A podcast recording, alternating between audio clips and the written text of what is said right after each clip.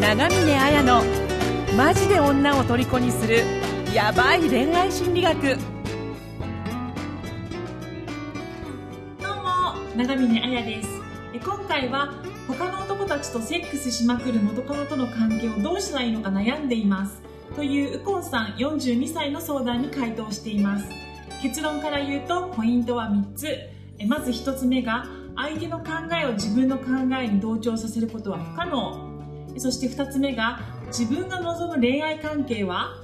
自分の人生の目的を大事にしよう。そして最後3つ目のポイントが困難な出来事の中にこそ自分の人生をより良くする意味やメッセージがある。です。具体的な恋愛テクニック復縁方法について知りたい人は番組説明欄の無料メルメルマガに登録してプレゼント音声を受け取ってくださいね。それでは本編をどうぞ。えー、どうも長峰彩です。のインタビュアーの村松です。はい、えー今日はですね、えー、とゲストにあの実際におお迎えしてあの相談者のゲストをお迎えして、えーお伝えしていきたいと思います、えー今日のゲストは、えー、とウコンさんですね。はい。ウコンさんよろしくお願いします。よろしくお願いします。はい。じゃああの早速相談文の方を、はい。えー、と紹介してから、えー、と対話形式であの深めていきたいと思うので、はいはい。えー村松さんお願いします。はい。本人を目の前に読むんですね。そうですよ噛むことを許されない戦いが噛始まるわけですよ。噛んだらウコンさんのパチンみたいなはいでは、読まさせていただきます。はい、相談文です。えー、ウコンさんからのご相談です。はいえっと、6ヶ月同棲した彼女と別れて3ヶ月経過します。うん私42歳、彼女31歳。えー今の、えー課題や問題。私たちは別れる原因となったこととしては、私が彼女のやりたくないこと、かっこレンタル彼女、キャバクラ勤務、相席屋に行く、クラブに行く、野球観戦に行く、ツイッターで知り合った男性と2人でお茶をする、劇を見に行く等、他にもあります。について、えー男が絡む内容について、その都度私がイライラして、行かせないようにしたり、たとえツイッターで知り合った男性とお茶をしても、えー彼女に手を出されるのではないかという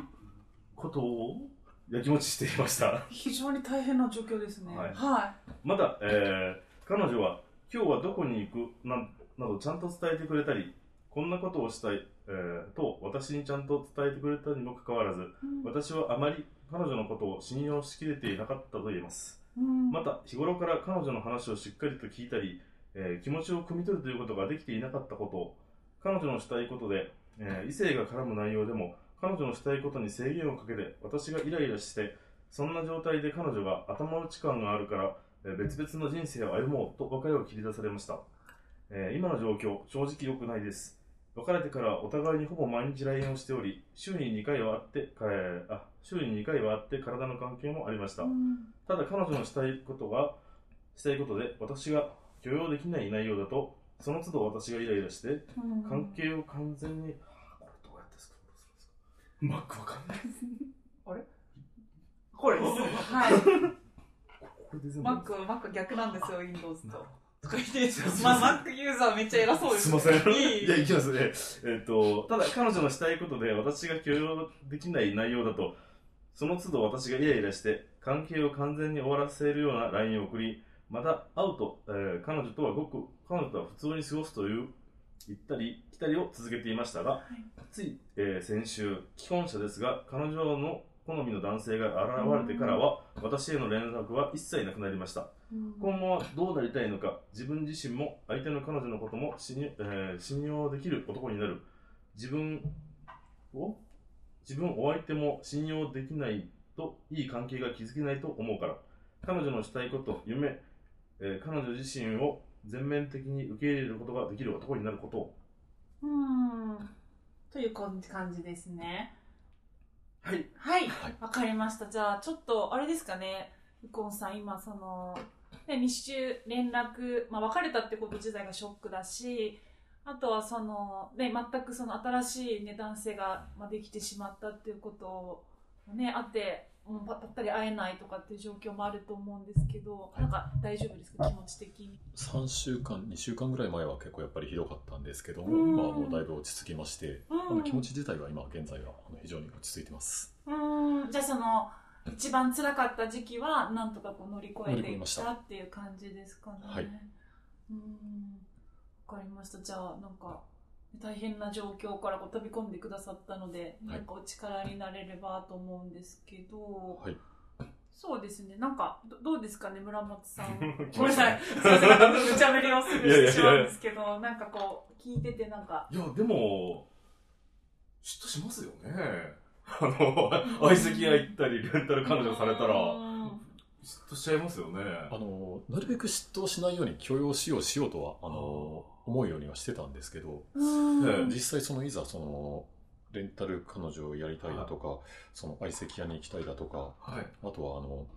ちょっとツイッターでまた知り合った男性と、あの、はい。まあ、童貞サロンたるものがあるらしいんですね。あの、要は童貞の男性向けに、はい。その、模擬デートをしてあげたりだとあか。童貞の方がその経験がないからということで、実際にその、まあ、生の女性を使って、本番行為まではやりやらないんですけど、い。そのまあ実際全裸になってその、はい。まあ性器に指を突っ込んでそうんのどこが痛いか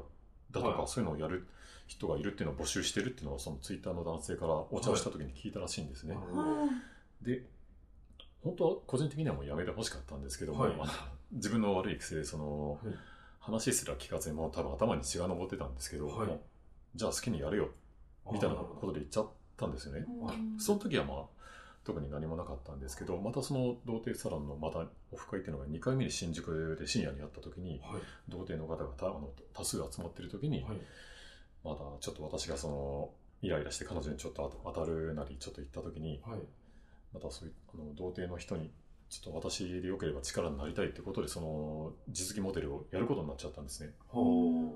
で、まあ、全裸になって、その童貞の人とやる、あの、ってことを。さすがにちょっとそれはもう許容できないなってちょっと思ってしまったんですね。はいいくら、あの、受け入れよう受け入れようと思ってもな、なんかそれだけはもう我慢がならなかったっていうのがやっぱりあったというのが、ありまして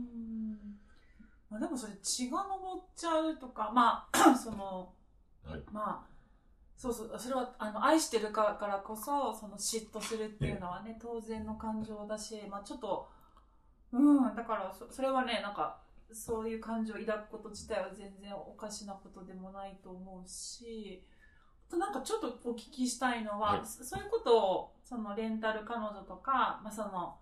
モニターさんじゃないですけどそういうのをもうやるっていう私はそういう人ですってことを前提にお付き合いが始まったんですか？それともあの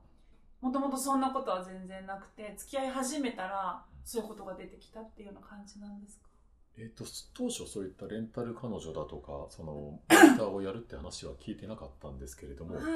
その、付き合う前ですね、あの、うん。まあ、彼女はちょっとあの、今回その相談文には書かせていただいてないんですけど、うん。まあ、あの、非常に抑圧された家庭で育って、ちょっとあの、六まあ、数年間ちょっと軟禁状態の生活をしてたんですね。だからちょっと自分の好きなやりたいこともあの自由にできないという生活を送ってまして、で、その遅れた分、その働けなかった分を取り戻すために、ちょっとソープで働くってことを当初聞いたんですね。はいだけど、まあ実際にその働く勇気がなくて、あの結局働かなかったということだったんですね。あとは、うんコミュニケーション障害をちょっと持ってるから、その克服のために、あの、近くのクラブで働いたりしようかなっていう話をちょっと事前に付き合う前に聞いてたんですけど、そこもちょっとあの、あ自分の価値観の押し付けじゃないですけど、そういうのはやめた方がいいよってことで止めたんですね。うんですので、まあそういったことは、まあ関連するのかどうかはわかんないですけど、うんそういったことは、やはり事前にはありましたね。うんなるほどじゃあ事前からある程度、まあ、知ってはいたっていうことですねそうですね。だからやることがちょっと違う方に行ったかなっていうところですね。そのソープやそのクラブからその、なんでしょう、えーレンタル彼女だとか、そのうん。モニターの方に行くって、まあちょっとシフトしたのかなっていうところですね。そうですね。じゃあじゃあ内容自体は違うけど、ええ。何かその性に関して、えーとまあ他の異性と関係を持つっていうことのは変わりないですよね。その付き合う前とややる内容は風俗から、ええー、とその童貞の方のサポートみたいなのとかに変わったりはしたけどそうですね。はい。まあ、性のことで、あの、まあ、当初はそのネット上でその例えば性に関する道具を売ったりするというのは言ってたんですね。そのアダルトグッズを売ったりとか、あのアフィリエイトってあるんですけど、あれではいアダルトアフィリエイトをまあやるみたいなことは当初言ってたんですね。うんですので、ちょっとそれ、まあ、そそういったことは事前にはちょっと聞いてました。うんわかりました。あと、なんかさっきのその軟禁状態ってどういうことなんですか？はい、あのー実家をですね、ちょっと離れまして、で、まあ、既婚者の男性とですね、あの、まあ、知り合ったんですね。はい。で、その既婚者はもちろん家族持ちですけれども、その、既婚者がまあ非常に彼女に対してその厳しい制限だとかルールを設けてたそうなんですね。例えば、家から出るときは、あの、その彼氏の許可が必要だとか、あと朝起きたとき寝るときには必ずその彼氏にメールをしろだとか、うん、あとは彼氏からそのメールが来たら何分以内にその返信をするだとか、あと、うんまあ好きに外出をできない環境だったらしいんですね。でうん、なんか見払えてるっていう状態ではなかったらしいんですけど、うん、洗脳に近い状態だったとのことなんですね。そういったことがまあ数年間続いてたということで、で、その、例えばその、メールを何分以内に返せなかったら、まあ、あの罰、罰則だ、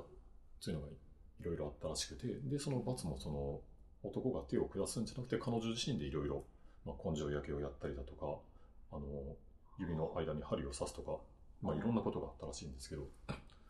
まあ、多種多様な罰があったみたいですね。なるほど。はい。ちょっと過酷な環境ですね。そうですね、まあ、だいぶ根性焼けも体に10箇所ぐらい、あとはちょっと見かけたことあったんで、えなぜその女性と出会ったんですか？どういう経緯で？私はですね、先ほどあの、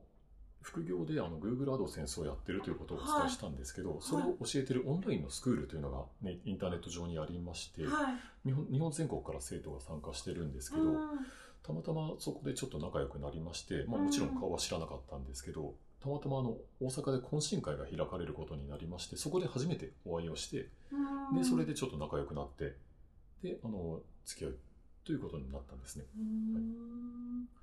なるほどですね。その女性の親との関係っていうのはどういう感じですか、おお母さんとお父さんはどういう人でとかこういうふうな環境で育ったとかっていうのは聞いたことありますか？あ、あります。うんうんえーっとですね、一応、彼女は一人っ子で、あの、ご両親とあの祖父母がいた家庭だったんですけど、うんはい。まあ、あの、結構厳しい家庭環境だったとのことでして、あとうんは、あの、父親、母親からもあまり愛されてはいなかった。ということは、あの、最近もちょっとツイッターとかたまに見ちゃうんですけど、はいそういうことはやっぱり言ってまして、うんあの、母親ですね、母親もほとんどあまり愛された記憶がないということは、で、まあだから親との関係はあまり良くないですね。うんで、まあ、あまり、あの、学校だとか、その習い事だとか、そういうのも全部親が決めたようなことを、まあ、うん22歳ぐらいまでずっとやってて、で、それでその、まあ、軟禁状態に突入し、したという状態だったらしいんですね。なるほど。はい。で、あの、父親は、まあ、3年か4年ぐらい前には海に入水自殺して亡くなってます、今。あはいー、そういう今家庭環境で、で、そ祖父ももう亡くなられたんですけど、あの、うん葬式にちょっと参加はしたかったらしいんですけど、そのはい軟禁状態で行けなかったらしいんですね。うんなので今、あの、ご実家には、あの、お母様がお一人で今、お住まいという状況ですね。うはいんじゃあすごい過酷な環境で、ね、生きてきた方女性だっていう感じですかね。そうですね。まあ、抑圧されたとか、愛されてなかったとか、まあ、大変だったんだろうなっていうのは、後から聞くと、ねうん思いますね、それは。なるほど。ウコンさん自身、はい。ウコンさんのお父さんお母さんはどんな人でどんな関係でしたか？あ、私とですか？はい。えーと、まあ、男特有なのかもしれないですけど、はい。まあ、そこまで仲は悪くないですけど、あの、そこまで深く話すような関係でもないですし、うん。うん。まあ、特に問題があるってわけではないですけど、まあ、強いてあげれば、その、母親ですね。母親がちょっと過干渉だとか、過保護気味っていうのはあります。はい特にもん、それ除けば大きな問題はないのではないかとは思いますね。なるほど。なんかこれ、この女性と付き合い、付き合うまでの恋愛関係は、ウコンさんどんな感じでしたか？同じようなタイプの女性がを好きになりがちとか、いや、こういう人はちょっと初めてですとか、はいや、初めての彼女ですとか。あ、えっ、と、初めての彼女ではないんですけど、こういうタイプの方は、あの、正直、もう、初でした。うーん。なんか彼女に対して、彼女はどんなところが好きなんですか？どどんな気持ちを持ってらっしゃるんですか？えーっとですね、その当初の出会いがちょっともうあの、ち今思うと違うのかなってちょっと今ふと思ってるんですけど、あの、まあそういった過酷な環境だとか、その軟禁状態だったという話を聞いて、あの、で、初めてその懇親会で会って、で、なんでしょう。まああの、よくあの YouTube で語られてるように、あの、この人を何とかしなきゃって思ってしまったんですね、最初。あで、それで結構熱心にそのメールをしたりとか LINE をしたりして、なんとかこの環境から救い出さないとまずいなって、ちょっとー本当は違うんでしょうけど、そういうふうに思ってしまいまして、うんで、それからちょっと仲良くなってて付き合うっていう段階になってしまったんですね。なるほど。なんか村松さんの方から聞きたいこ聞きたいってこう、はいありますか？そうですね。まず最初に一つお願いがあるんですけど、はいお茶取っていいですか？あどうぞ。どうぞどうぞ喉がカラカラ。申し訳ないそうですね、あの、ちょっといろいろ聞かせてもらって、あれだったんですけど、あの、右近さんはどうしたいんですかね？今、その、やっぱり復縁希望って感じですか？それとも、はい。出ない。あーマックマックですね。すいません。はい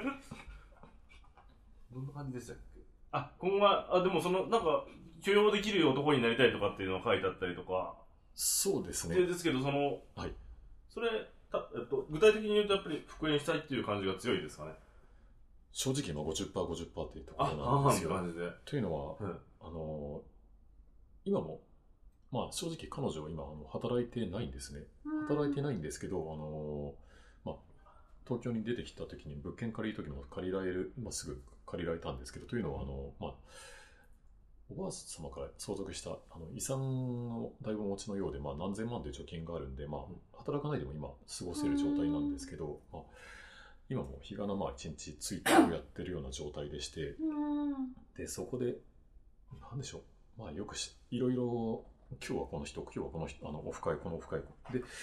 またこの人、この人って、あの、あのいろんな、まあ男性と、うまあ、んお茶をしたりっていうことを先ほど相談文に書かせていただいたんですけど、最近のちょっと状態とか見ると、まあ今日はこの男性とオールして朝まで遊んだ。また今日はこの男性とオールして朝まで遊んだとか、そういった書き込みが。まなみさん？じゃないですよね。違いますえ、まなみさんから今、この後めっちゃ二人の知ってる人じゃないですよね。なんかあの、イベントにも出てくるまなみさんが、みたいな。プロメンヘラなんで。彼女はプロメンヘラ。よプロメンヘラ。くあの、恋愛まで手伝ってもらってる、ちょっとまなみさんかなと。あふと、ふと。プロメンヘラって言ってるから、そう違う。ちょあっと自覚なさそうですね。ーそうですね。こ彼女の方は本当のメンヘラですけど。あないうんなので、日々のなんか生活も、ちょっと普通とはまたちょっと違う感じですよね。そうですね。だからもう、生活リズムが本当にバラバラでして、だから、夜中に遊んで帰ってきたと思ったら、また次の日は朝からなんか、ツイッター関係のイベント行ったりだとか、いうのをやっててだからその、まあ、仮にその復縁になったとしても、そういったことが治るのかなっていうのはちょっと頭の中によぎっちゃうんですね。うんそれがちょっとやっぱり、あの、自分の中でかなり、あの、不安じゃないですけど、また自分がイライラするんじゃないかなっていうのをちょっと懸念してるところがあります。なるほど。なんか、あとは、この女性はさておきですね。この、彼女のことはさて置いといて、あの、相手は誰でもいいので、はい。あの、こんな風なパートナーシップを築きたい、ここういう結婚生活がしたいとか、いや、結婚はそんな風には思ってないけど、例えば、えっ、と、お互いに尊敬し合える関係を築きたいとか、まあ、いつも笑い合ってる関係を築きたいとか、いろいろあると思うんですけど、はい。右近さん自身はどういうあ相手はこの人っていうのはとりあえず置いといてどんなパートナーシップを築きたいっていうのを望んでますか？えーっと、今そこまで具体的ではないんですけど、うん。あの、まあ、あの、お互いに気を使いたく、あの、まあ、気を使わないって言ったら言い方変なんですけど、はい。気を使わないでなんかり、いつもなんか自然体でリラックスできる関関係にいられたらいいなというのは思ってます。そっかそっかじゃあ自然体でリラックスできるようなええ。関係がいいっていう感じですね。そうですね。うん。なん、なんでしょう、あの、お互いちょっとそのままでも、あの、一緒にいて、まあ、安心していらいられるじゃないですけど、そういった関係がいいですね。うんうんうん他にはこういう関係がいいとかリラックス以外にありますか？えっ、と、まあ、けパートナー得たらってことですけど、はいそうですね。ままあ、今回の彼女でちょっとだいぶ、あの、かき乱されてしまったんですけど、あまり、うんなんでしょうね。心配しなくてもいい人ですかね。うーんまあ、あのー自由に今日はどこ行っておいでとか、そういうの言ってあげられる人がいいですね。はいうんまあ、安心して送り出せるじゃないですけど、なるほど。だから自分が安心して送り出せるような、まあ、し信頼関係があるような関係がいいっていうことそうですねですかね。はいうん。わかりました。そうですね。なんか私が、まあ、お伝えできることっていうのは、まあ、そうですね。うん。あの、まあ、二つあって、まずはその、その相手の考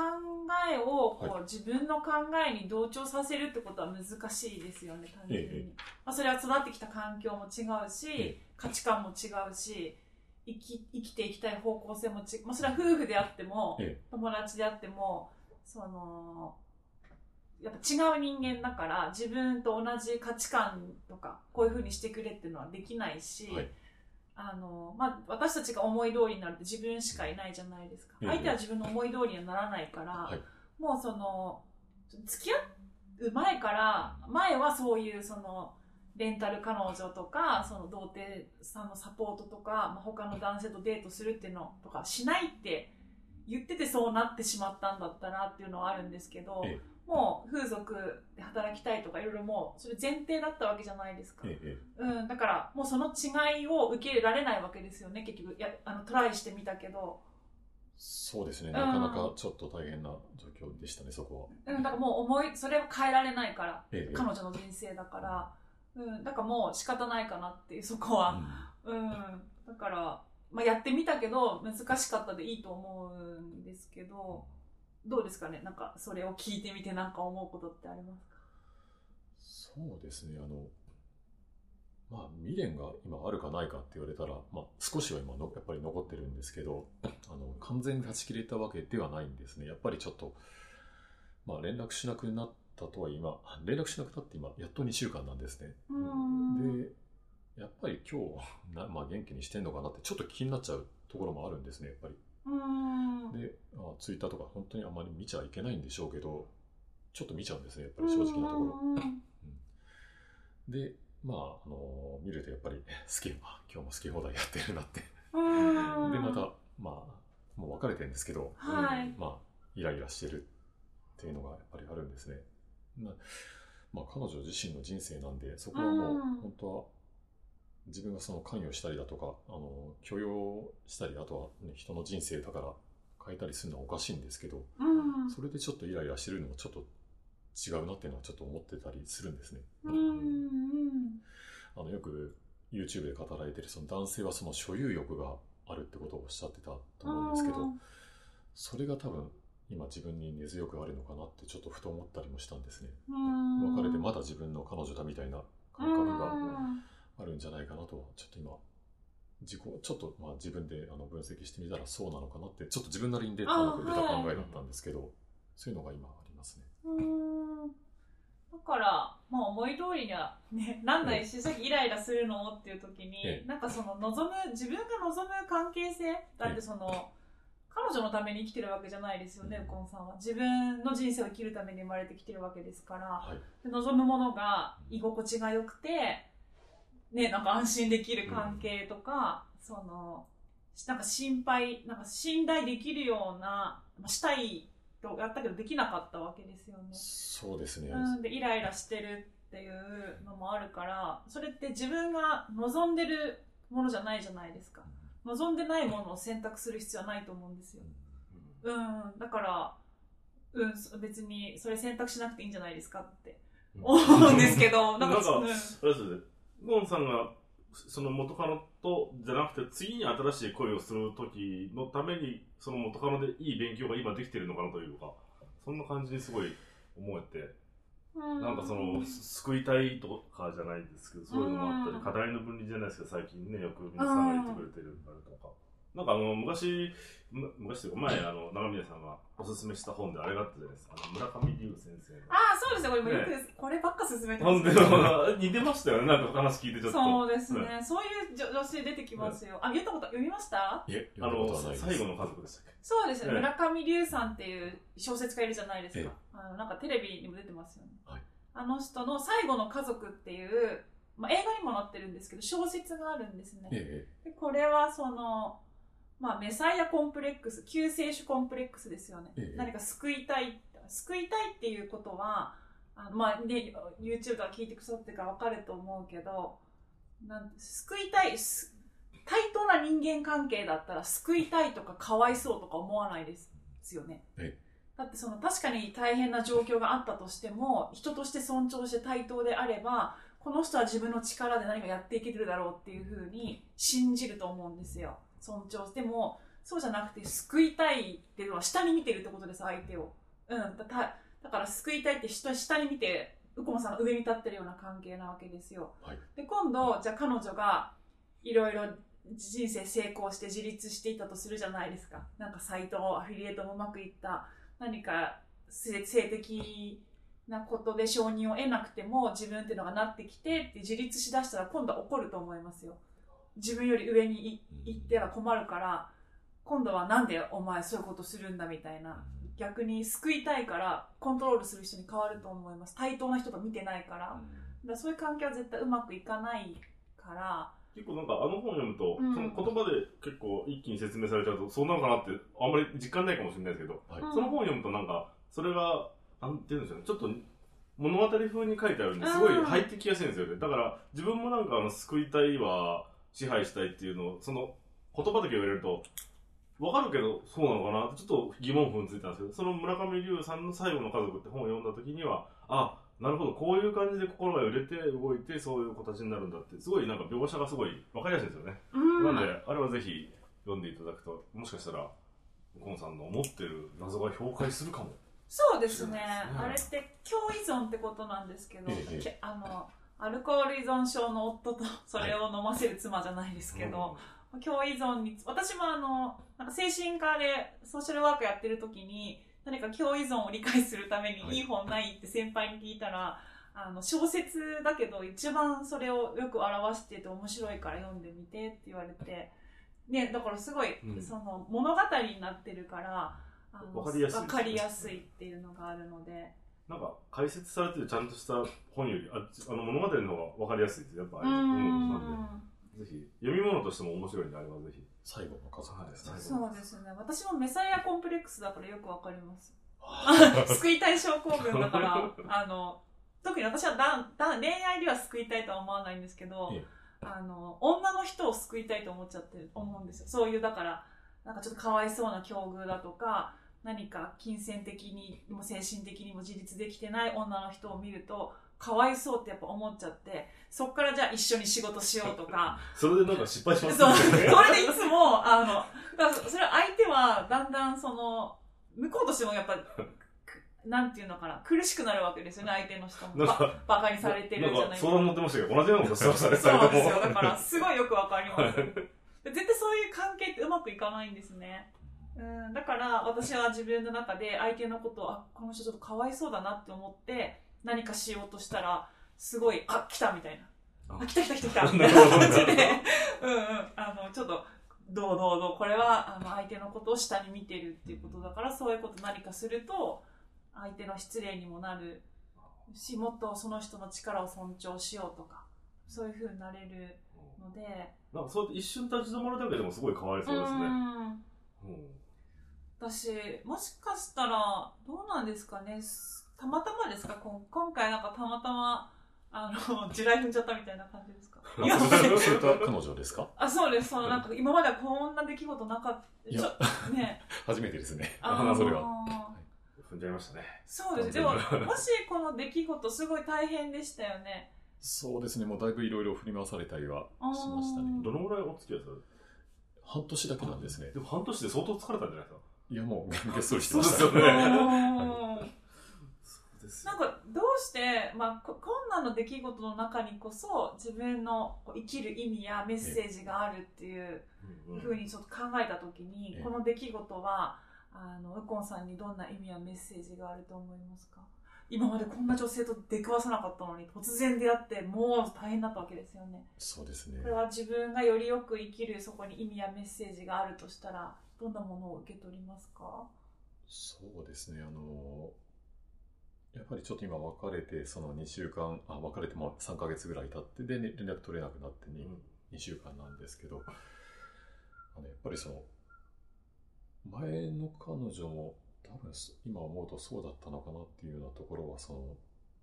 女性の話を私多分聞いてなかったと思うんですよ。あの、多分聞いてるようで、あの、多分心から聞くってことは多分できてるようで、できてなかったと思うんですね。あと共感してあげるだとかよくあの YouTube でおっしゃってますけど多分そういうところも決定的に欠けていたのかなっていうのはちょっと思ったりもしたんですね。であと今回もその元カノがやろうとしてた価値観と自分の価値観がもう本当に全然違うようなことだったんですけど、まあ、そういった異なる価値観でも受け入れられるような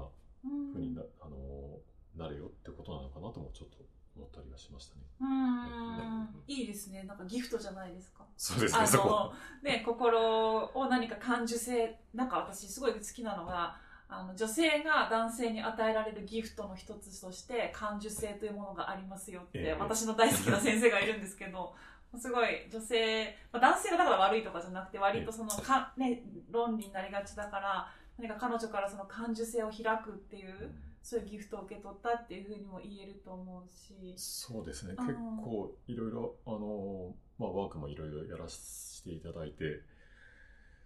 まあ、その、いろんな話を聞くだとか、共感するだとか、そういう基本的なことができてないんだなっていうのが、ちょっと改めてその元カノからも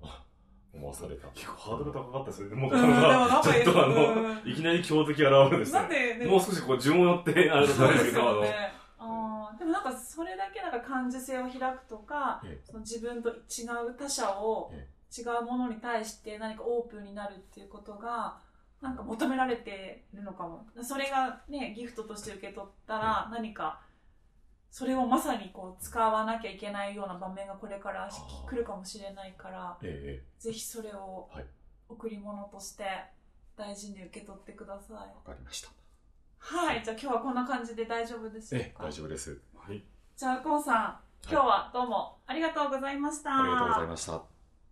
また来週、来週。どうやって絡んでっていいか最後。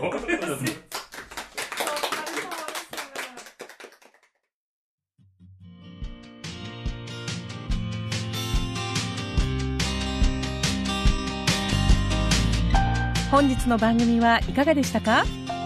番組を聞いていただいたあなたにプレゼントがありますポッドキャストの再生ボタンの真下にあるエピソードメモの表示ボタンをクリックすると長峰綾のオリジナルメディアラブアカ僕らの恋愛アカデミア復縁アカデミアの URL が掲載されています。それぞれのメディア内に完全無料で受講できる恋愛成功の極意満載のオンライン講座があります。ぜひ登録して幸せをつかんでくださいね。それでは次回の放送をお楽しみに。